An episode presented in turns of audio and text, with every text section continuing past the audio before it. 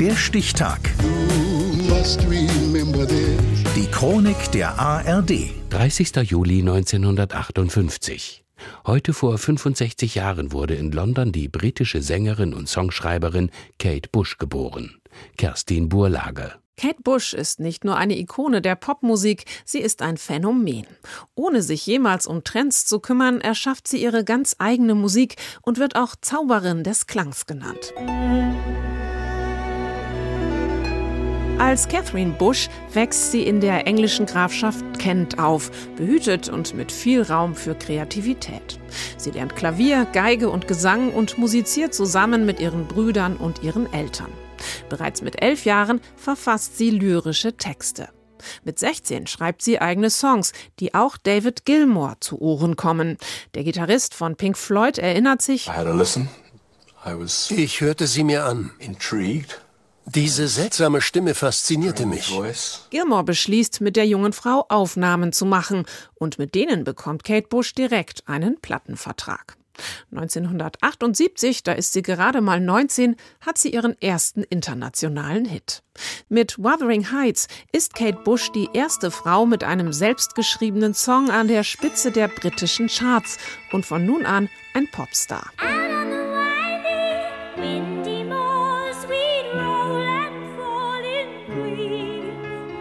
Doch Promotion-Touren, Live-Auftritte und der Druck, immer neue Alben veröffentlichen zu müssen, all das liegt der scheuen Künstlerin überhaupt nicht.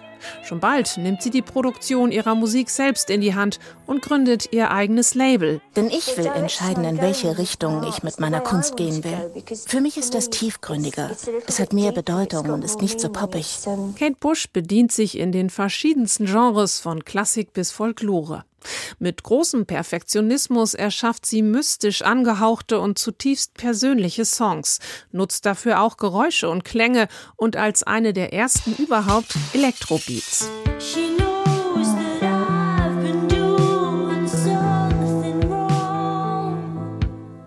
Ihr erfolgreichstes Album Hounds of Love nimmt sie Mitte der 1980er Jahre im eigenen Studio zu Hause auf. Auch sonst schirmt sie sich von der Öffentlichkeit ab. Ich bin die, die ich bin. Die Menschen haben alle möglichen Vorstellungen von mir, die sind aber etwas ganz anderes, als ich wirklich bin. Ich möchte lieber, dass meine Arbeit für mich spricht, als ich selbst. Ich glaube, meine Arbeit sagt viel mehr Interessantes, als ich es selbst je könnte. 1998 bringt sie einen Sohn zur Welt. In den Jahren danach macht sie nur zwei Alben, bis sie 2014 mit einer echten Überraschung aufwartet.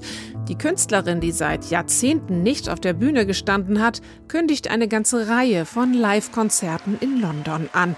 75.000 Tickets sind innerhalb einer Viertelstunde ausverkauft. Überraschend selbst für Kate Bush dürfte gewesen sein, dass im vergangenen Jahr plötzlich einer ihrer frühen Hits erneut die internationalen Charts stürmt. Running Up That Hill als Hintergrundmusik der Netflix-Serie Stranger Things macht sie jetzt auch bei einem ganz jungen Publikum berühmt und landet 37 Jahre nach Veröffentlichung auf Platz 1 der britischen Charts.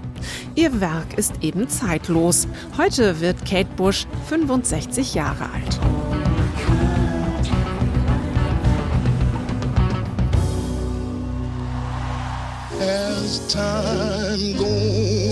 Der Stichtag. Die Chronik von ARD und Deutschlandfunk Kultur. Produziert von Radio Bremen.